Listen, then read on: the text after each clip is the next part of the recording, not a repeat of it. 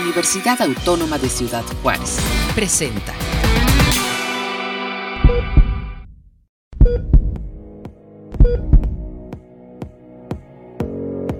El equilibrio de nuestra salud se logra atendiendo aspectos físicos, nutricionales, emocionales, biológicos y más.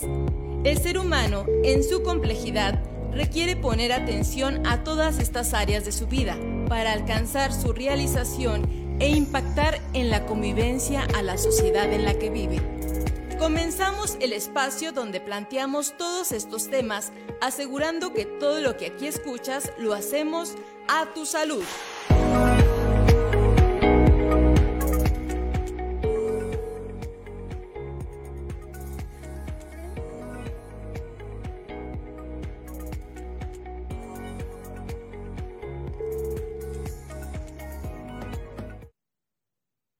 ¿Qué tal amigos? Gracias por acompañarnos en este espacio de comunicación universitaria llevado hasta ustedes a través de UACJ Radio. Mi nombre es Mayra Farías y antes de empezar con esta interesante entrevista, los invito a escuchar la siguiente radiografía.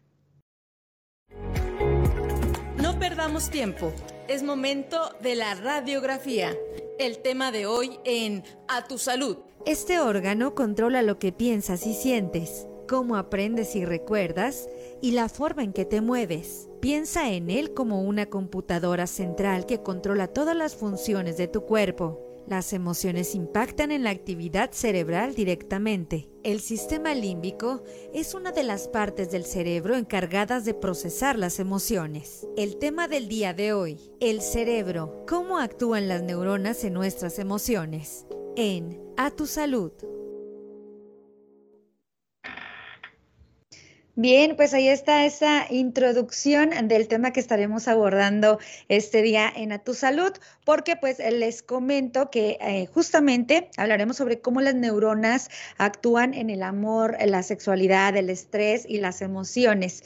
El cerebro es el órgano que te relaciona con el mundo y define quién eres. El, el cerebro nos da la capacidad de sentir hambre, frío, sueño, entre otras necesidades eh, fisiológicas, pero además de él dependen el comportamiento, la toma de decisiones, el lenguaje y la mente.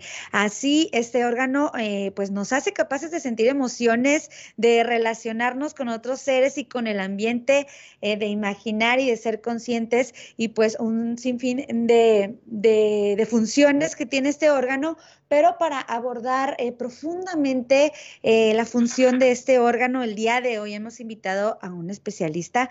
Está con nosotros el doctor Jorge Pérez León. Él es profesor investigador en, la UACJ, biólogo con estudios de posgrado en neurocirugía y pues está aquí el día de hoy. ¿Qué tal, doctor? ¿Cómo se encuentra? Gracias por acompañarnos en A Tu Salud. Hola, buenas tardes. Muchísimas gracias por invitarme. Eh, siento muy halagado por sus invitaciones. Gracias. Gracias. por acompañarnos. Y bueno, pues justamente yéndonos eh, de lleno con este tema, doctor, nos gustaría entrar en, en materia para que nos hable sobre qué es, principalmente qué es el cerebro y bueno, también que nos hable de la importancia que tiene este órgano en nuestro organismo. El, el cerebro, vamos a, a concebirlo como la expresión más compleja, entendido esto como la, región que tiene más componentes y con mayores interacciones, de un sistema que se encuentra presente en todos los animales, que es el sistema nervioso. El sistema nervioso está constituido por las neuronas, que son las células capaces de generar mensajes y recibir mensajes tanto del ambiente como de nuestro propio organismo. Encontramos un sistema nervioso desde los organismos, eh, desde los invertebrados eh, más antiguos, filogénicamente hablando, y la complejidad mayor se alcanza con los vertebrados, que somos ya los organismos que tenemos una columna vertebral, y por lo tanto tenemos el sistema nervioso organizado en una médula que termina precisamente en el encéfalo. Esto es lo que conocemos como el cerebro popularmente, ¿no? El, encéfalo lo vamos a definir como la parte del sistema nervioso que está eh, dentro del cráneo, de la cavidad craneana y allí encontramos muchísimas neuronas especializadas en, diferentes funciones, generalmente o de manera general, en, recibir diferentes modalidades sensoriales, lo que llamamos los sentidos. Tenemos neuronas que responden a los estímulos mecánicos, que son el sonido, a los estímulos químicos, que son eh, los olores y los sabores, y a los estímulos luminosos, que constituyen lo que conocemos todos como el sentido de la vista, así como también a, las neuronas de nuestro organismo, de los, a los órganos de nuestro cuerpo, que son neuronas que se conocen como propioceptoras, porque pues precisamente se encargan de percibir a nuestro organismo. ¿no? En ese sentido, el encéfalo, les decía yo, es la, complejidad mayor de la organización del sistema nervioso, que es un tejido que vamos a encontrar en, prácticamente todos los animales. Bien, esta, esta, es la parte del cerebro en, nuestro cuerpo, ¿no? E, es, es, como, como se liga toda la parte física, pero también sabemos y nos gustaría abordar eh, la parte de las emociones, cómo es que se ligan eh, con, el, con el cerebro, doctor. ¿Qué tienen que ver? Pues precisamente esa capacidad o esa función es lo que hace más fascinante el estudio del sistema nervioso, porque además de eh, lo que expliqué hace un momento, eh, el, cerebro o el encéfalo es el, es el centro y el origen de todas nuestras emociones. Vamos a conocer esto como nuestra percepción del mundo y de las reacciones que tenemos ante él. ¿no? Eh, todo lo que conocemos como estados de ánimo, eh, reacciones emocionales, sentimientos, recuerdos, eh, se origina y se almacena en el encéfalo, en el cerebro. Por eso resulta tan fascinante estudiar el sistema nervioso. Y también allí tenemos neuronas especializadas pues en almacenar cada uno de los recuerdos en sus diferentes modalidades, ¿no? Los recuerdos tristes, los recuerdos amorosos, los recuerdos este, dolorosos y así por el estilo.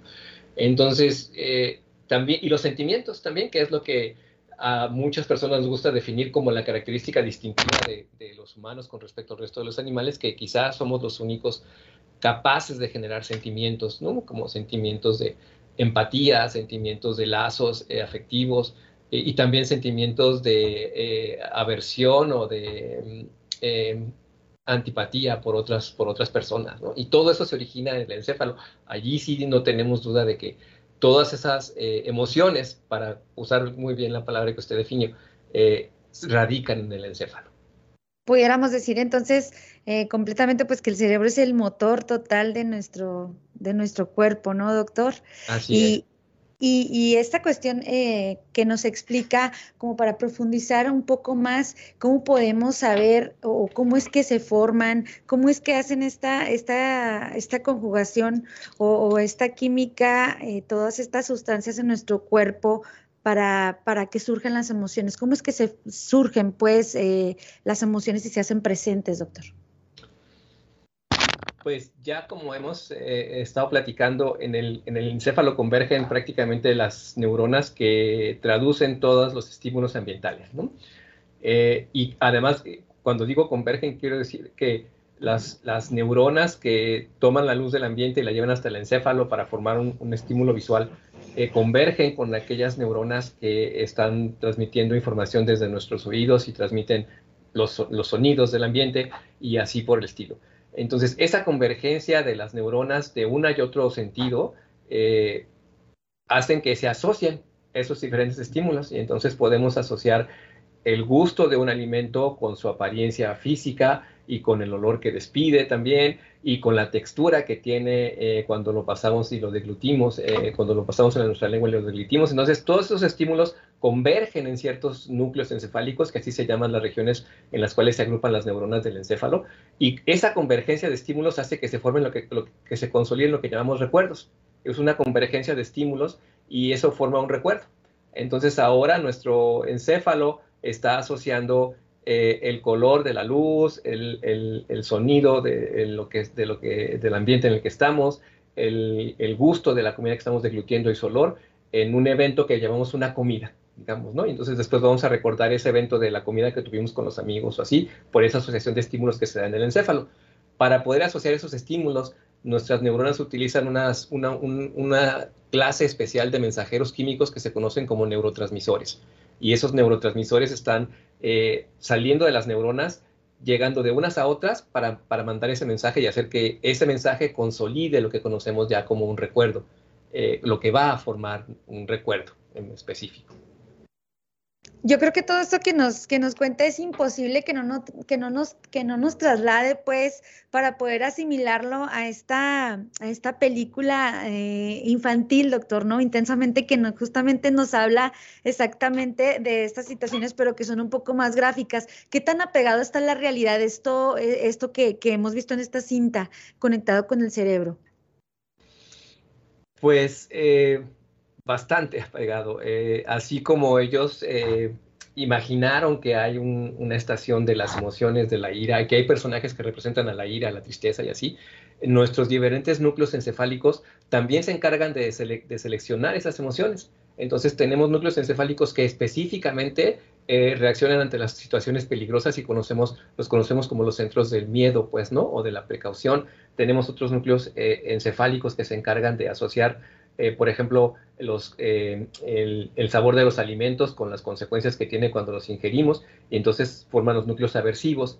Em, y también, por supuesto, eh, las neuronas que transmiten el estímulo visual van a converger con otras em, en los centros de formación de imágenes y así, ¿no? Entonces, sí, tenemos módulos en el cerebro. Hay muchos neurobiólogos que les gusta decir que el cerebro se organiza por módulos y entonces tenemos núcleos encefálicos, como les decía yo hace un momento, en los que se concentra eh, el miedo, en otros donde se concentra la tristeza, la alegría, las respuestas de, escape, por ejemplo, de huir ante, ante una situación peligrosa y así por el estilo.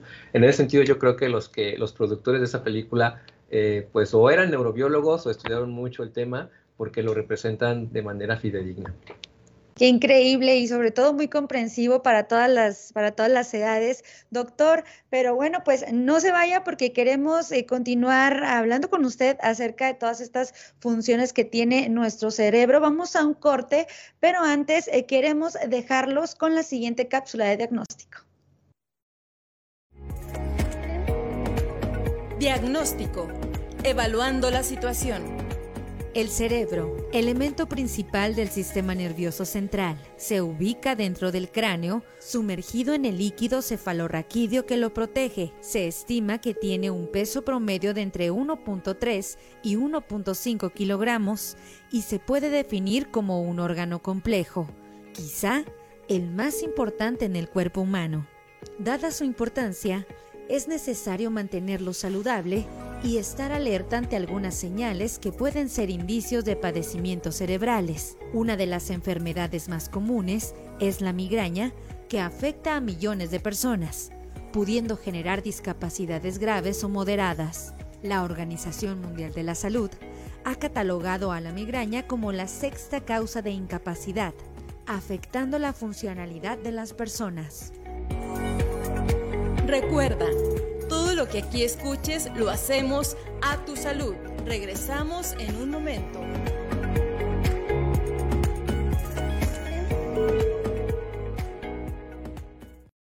En la Universidad Autónoma de Ciudad Juárez tenemos la más grande oferta académica de la región. Obtén tu ficha en www.uacj.mx.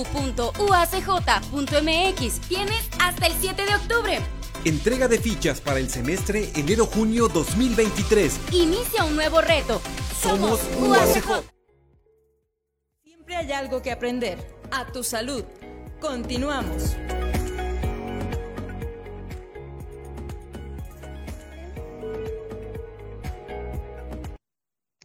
Bien amigos, continuamos aquí en A Tu Salud y el día de hoy estamos abordando el tema del cerebro, cómo funciona y bueno, y la importancia que tiene ese órgano en, en, nuestro cuerpo. Y justamente estamos platicando con el doctor Jorge Pérez León, profesor investigador aquí en la UACJ, ya nos está compartiendo algunos datos importantes sobre el, cerebro. Y bueno, continuando con, estas, esta entrevista, doctor, nos gustaría también que nos platicara sobre cuáles son eh, los mitos que, surgen eh, acerca del, cerebro. tenemos varios eh, muy conocidos o muy popularizados, por eso son mitos, ¿verdad? Por supuesto. Em, uno que el que me gusta eh, exponer o plantear muy recientemente es el de acerca de que usamos solamente el 10% de nuestra capacidad cerebral. Eh, eso es un, mito que pues yo lo he escuchado desde, desde, desde que era adolescente incluso. y, nunca tuve la, iniciativa de tratar de descubrir a qué se referían. ¿no? uno de nuestros estudiantes aquí de la carrera de biología, el, biólogo eh, Víctor López, eh, se dedicó a tratar de desentrañar de qué se refería ese mito. Y resulta que allá por los años 30, cuando empezó a hacerse eh, la electroencefalografía como ya técnica clínica de estudio, en los primeros electroencefalógrafos se dieron cuenta de que las señales eléctricas que provenían del encéfalo correlacionadas con la masa del volumen cerebral representaban solamente el 10% de la masa cerebral. Pues, ¿no? Hicieron una correlación de que la señal eléctrica correspondía solamente al la, 10% de la masa cerebral. Y ahí se originó el mito de que nada más usamos el 10% de las neuronas. Nunca nadie contó las neuronas, nunca nadie eh, de veras vio cuántas, cuánta, qué cantidad de neuronas teníamos o así por el estilo, si de veras las usábamos o no. Ese mito se originó allí. Este, y es eso, es un mito. En realidad no, no, no sabemos cuántas neuronas utilizamos en la cotidianeidad. Primero porque no sabemos cuántas neuronas tenemos, ¿no? Por supuesto.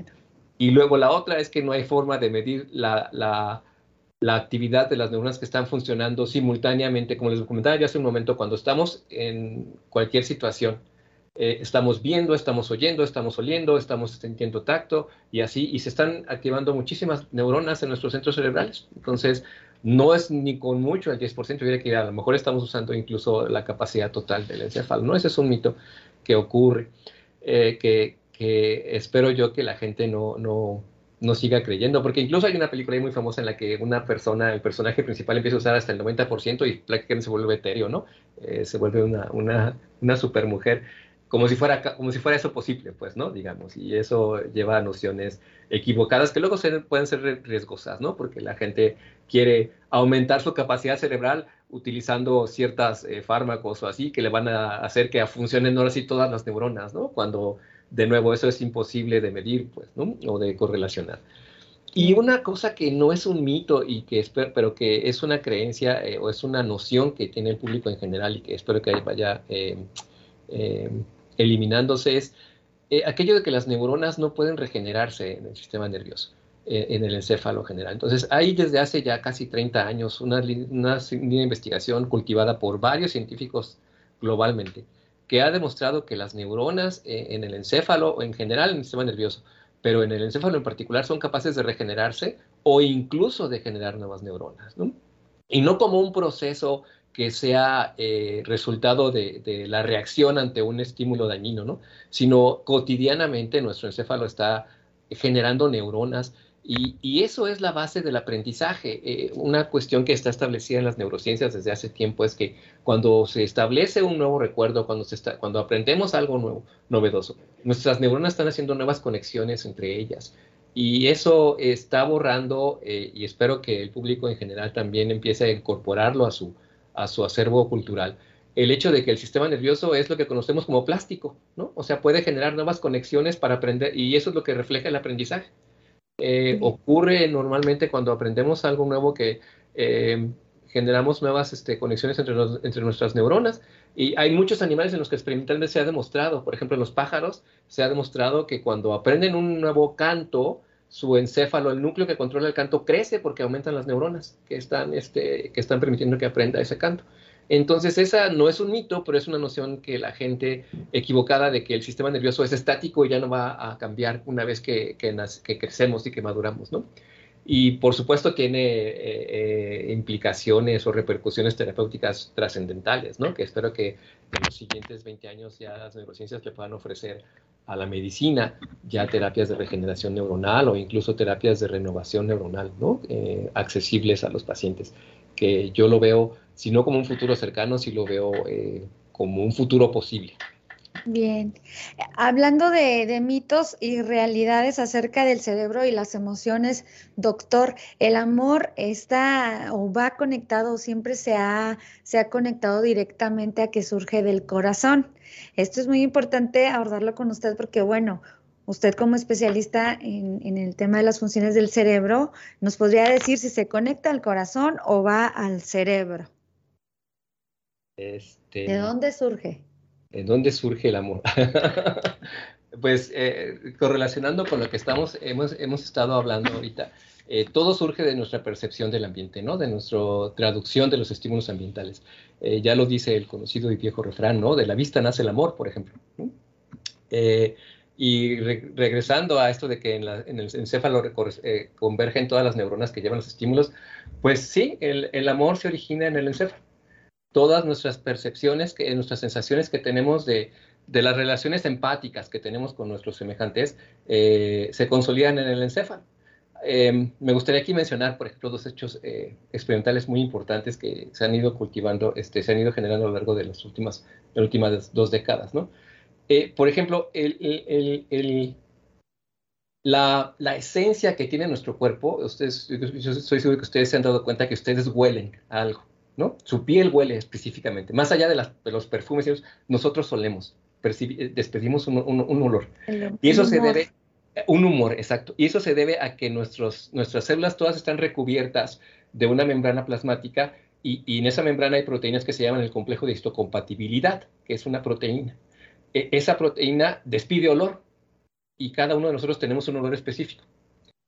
Em, hace unos 10 años, un grupo en Estados Unidos, en la, en la Universidad Johns Hopkins, este, demostró que si eh, tomaban el humor de varones eh, y luego se lo daban a oler a varias mujeres, este, las mujeres tenían una reacción empática hacia esos varones y empezaban a tener este, respuestas endocrinológicas que, que, reflejan la atracción sexual, ¿no? Eh, este, como elevación de los niveles de estrógenos, este, una mejora en el cambio de ánimo y así por el estilo. Y esa clase de estudios eh, eh, demostraron que, pues sí, el amor tiene química, hay una química del amor. Y hace unos meses un grupo en, Inglaterra demostró, eh, eh, hizo otro experimento análogo. También tomaron este, el, humor de, varias personas eh, que sin conocerse se los dio a oler y, y, encontraron que, y después los presentaron, eran grupos, dos grupos separados, y los presentaron. Y resulta que las personas que, que huelen más o menos semejante se hacen amigos más fácilmente. Es decir, tenemos una tendencia a ser más empáticos con las personas que comparten las características o, las características químicas de nuestras células. Y eso me parece a mí que demuestra perfectamente que eso, que este, hay química en el amor, el amor tiene química, ¿no? Eh, así como decíamos que de la vista nace el amor. Eh, y claro que este, pues no es un mito, bueno, si lo consideran como un mito, y habría que ser, pues no, en el corazón no se generan los sentimientos. Claro que este, nadie va a decirle a su pareja, te quiero con todo mi cerebro, ¿verdad? que te quiero con todo mi corazón. Pero la realidad es que sí, todo lo que sentimos acerca de nuestros semejantes se origina en el encéfalo. Pues, excelente, excelente aclaración. Yo creo que para muchos que hemos vivido engañados pensando que el amor surge del corazón, doctor, pero pues muchas gracias por esta aclaración. ¿Y cómo podemos eh, cuidar nuestro cerebro? Ya que, ya que hemos visto a lo largo de esta entrevista que es muy importante, ¿cuáles son los principales, las principales recomendaciones para mantener un cerebro sano, doctor? Pues yo diría que muchas, ahí me extendería muchísimo y yo sé que no debo, pero este, voy a intentar ser breve. Em, voy a reiterar algo que, que, mis colegas dicen que repito demasiado, pero lo voy a tener que decir. Eh, nuestras neuronas se comunican por mensajeros químicos que llamamos neurotransmisores. Estos mensajeros son moléculas y como moléculas tienen una estructura definida. Entonces, eh, cuando ese mensajero celular llega, va de una neurona a otra, transmite un mensaje. Eso quiere decir que mi neurona está reconociendo a esa molécula, ¿verdad? Em, pero no son las únicas moléculas que pueden funcionar como mensajeros. En la naturaleza, sobre todo las plantas, producen muchas moléculas que se pueden parecer a nuestros neurotransmisores. Para poner el ejemplo mejor conocido por la humanidad, en el tabaco existe una molécula que se llama nicotina, que se parece al neurotransmisor acetilcolina. Entonces, el tabaco nos gusta y tiene efectos en nosotros porque está imitando al neurotransmisor acetilcolina. Y así otras drogas, por ejemplo, la cafeína, se parece a una de las moléculas que tenemos, en, a uno de los mensajeros que tenemos también en nuestro, en nuestro encéfalo. Y entonces, cuando tomamos cafeína, la cafeína está usando los receptores que tiene mi neurona para hacer, su actividad. Y así, si me voy, me sigo, hay ejemplos, por ejemplo, los ansiolíticos y los barbitúricos se parecen a un neurotransmisor que se llama GABA y por eso tienen efectos en nuestro cerebro y, por eso tienen el efecto que tienen es que tranquilizan a la gente o la ayudan a dormir, ¿no? Y la cannabis tiene una molécula que se llama cannabinoide que también en nuestro organismo producimos una que se llama endocannabinoide. Entonces, todas las drogas se parecen de alguna manera a nuestros mensajeros celulares y por eso tienen efectos.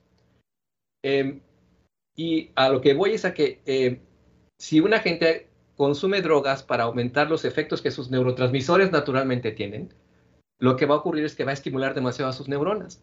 Y entonces las neuronas van a tener que estar más atentas a ese mensaje y van a generar la adicción. Inevitablemente. Entonces, todas las drogas producen adicción. Eso, solamente lo voy a repetir una vez porque siempre lo digo demasiado. Mm. Ese es un problema. Entonces, eh, cualquiera que crea que consumir una droga una vez o poquitas veces no es nocivo está equivocado. Así que yo prevendría, prevendría a la gente diciéndoles que las drogas eh, inevitablemente llevan a la adicción. Y hablando de aspectos eh, más favorables, pues, ¿no? vamos a decir, nosotros podemos hacer gimnasia neuronal, ¿no? Entonces, pues podemos aprender eh, yo tengo un reto, por ejemplo, con mis grupos eh, aquí en, la UACJ. Eh, al inicio de las clases les digo, les reto, les, planteo el reto de que yo, antes de que se acabe el primer parcial, me aprendo el nombre de todos ustedes. Y los voy a reconocer por su rostro. Y entonces trato de cumplir ese reto y estoy ahí haciendo gimnasia neuronal, ¿no? Estoy tratando de asociar el rostro de alguien con su nombre y también con su personalidad y eso está haciendo que mis, mis núcleos encefálicos estén trabajando todo el tiempo, ¿no? Y eso, pues, les insisto yo, es hacer gimnasia neuronal y va a evitar que nuestras neuronas se anquilosen y va a, prevenir la, degeneración neuronal que tenemos, ¿no?